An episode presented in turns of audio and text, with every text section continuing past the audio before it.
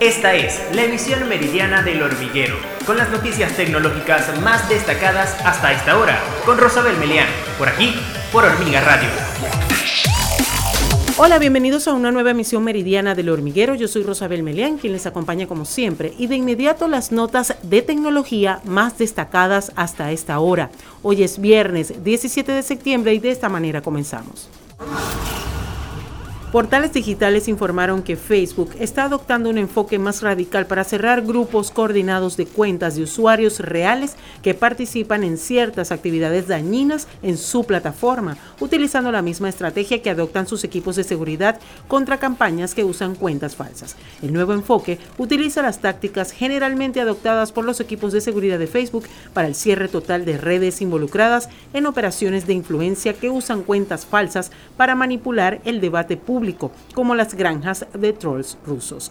Esto podría tener importantes implicaciones en la forma en que el gigante de las redes sociales maneja los movimientos políticos y otros movimientos coordinados que rompen sus reglas en un momento en que el enfoque de Facebook sobre los abusos en sus plataformas está bajo un fuerte escrutinio por parte de los legisladores globales y los grupos de la sociedad civil. Según información de portales digitales, la red social WhatsApp ha incorporado un directorio de negocios locales como parte de una prueba que ha iniciado en Sao Paulo, en Brasil, para que los usuarios puedan localizar cafeterías, floristerías o tiendas de ropa de su barrio desde la aplicación de mensajería. El responsable de WhatsApp, Will Cathcart, ha informado a través de su perfil en Twitter de una prueba piloto que ha iniciado este miércoles en la ciudad brasileña de Sao Paulo, con la que buscan poner en contacto a los negocios locales con los ciudadanos. El programa incorporará un directorio de negocios como floristerías, cafeterías, tiendas de ropa, para que los usuarios que vivan en el vecindario puedan localizarlos o ponerse en contacto con ellos. Este viernes, portales digitales informaron que Oppo ha presentado la capa de personalización Color OS 12 basada en Android 12, que llegará en los próximos meses a dispositivos de la marca y de OnePlus, con un nuevo diseño para la interfaz de usuario, mejoras en el rendimiento y novedades de privacidad. Borderless Design es el nombre del nuevo diseño de Color OS 12, que prescinde de los bordes para marcar las separaciones entre elementos, con la finalidad de ofrecer una vista más ordenada con espacio entre los distintos componentes.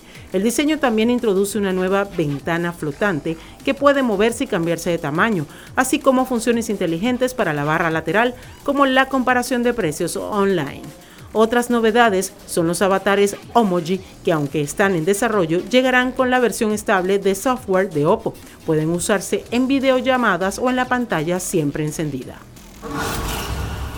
Este viernes ha sido anunciado que el 5 de octubre llegará Windows 11 y junto a él la nueva versión de Microsoft Office. Así lo confirmó la compañía de Redmond, que asegura que Office 2021, que sería la versión para consumidor, se lanzará también en la misma fecha.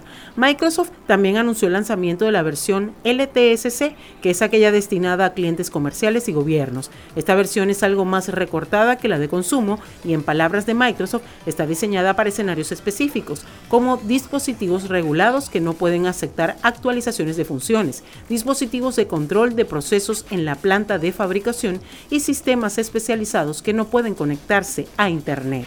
Microsoft todavía no ha confirmado el precio de las licencias de Office 2021, pero seguramente en los próximos días se informarán más detalles al respecto. IKEA planea lanzar la colección de muebles gaming éxito en China. En esta oportunidad, en el país de España y el resto de regiones mundiales de IKEA. Y la fecha será el próximo primero de octubre de este 2021. Se componen de más de 30 artículos, diferenciadas en seis familias de productos, algunos desarrollados en colaboración con Republic of Gamers, teniendo en cuenta las necesidades de los gamers profesionales. Esta colección quiere combinar lo mejor de dos mundos, la larga trayectoria de IKEA en el desarrollo de soluciones inteligentes para el hogar y la experiencia de Rock en el sector de los videojuegos. Hay muebles como mesas, sillas o cajoneras, con precios que van desde los 49 y 499 euros, así como accesorios de entre 9 y 35 euros, como alfombrillas, anillos de luz, almohadillas para el cuello, soportes para el ratón y para cables, tazas y muchos productos más. Y así llegamos al final de nuestro resumen informativo El Hormiguero Meridiano. Yo soy Rosabel Melián y les invito a que nos acompañen en una próxima oportunidad. Esta fue la emisión meridiana del Hormiguero con Rosabel Melián, por aquí, por Hormiga Radio